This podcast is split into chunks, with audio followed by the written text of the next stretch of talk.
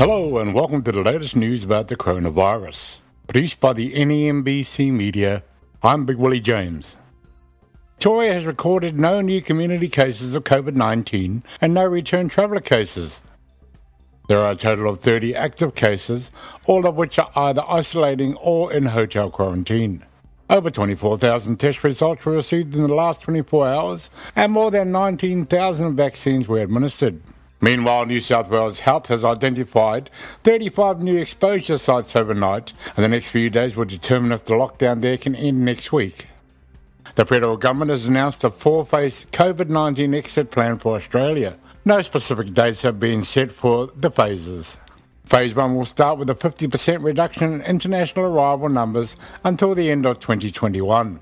The government believes this will reduce transmission of the Delta variant and ease pressure on the state's hotel quarantine systems, which are running out of beds. Some states may trial a system allowing return travellers to quarantine at home for seven days instead of 14 days in a hotel. Phase 2 will restore the unvaccinated international arrivals cap and also include a separate larger cap for vaccinated travellers.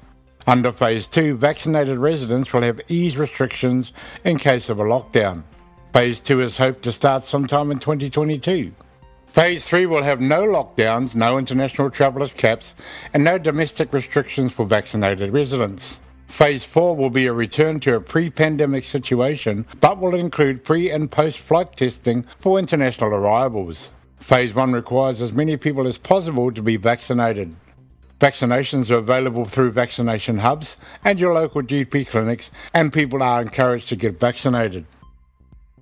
Inner city municipalities in Melbourne, Port Phillip, Yarra, and Stonnington will continue with freeze guidelines on new late night liquor licences, but new exemption criteria are available. This is intended to help venues recover from the effects of the pandemic and to reinvigorate the nighttime economy. Venues wanting to trade past 1am can now apply if they meet a certain exemption criteria. From July 1, the maximum number of patrons in exempt late night live music venues will be increased from 500 to 1,000. Major event licences where all local government authority approvals have been granted are exempt. Cultural, live music, charity or tourist events will no longer have to qualify as significant or major to apply for an exemption. While Victoria's restrictions have eased, please remember that QR codes must be used to check in at all venues under current state government rules. Masks must also be worn indoors except at home, but must be carried at all times. Vaccinations are available at vaccination hubs and through your local GPs, and you are encouraged to get vaccinated. I'm Big Willie James. Thanks for listening, and please join us next time for more news. Stay safe. This news is brought to you by the National Ethnic and Multicultural Broadcasters Council.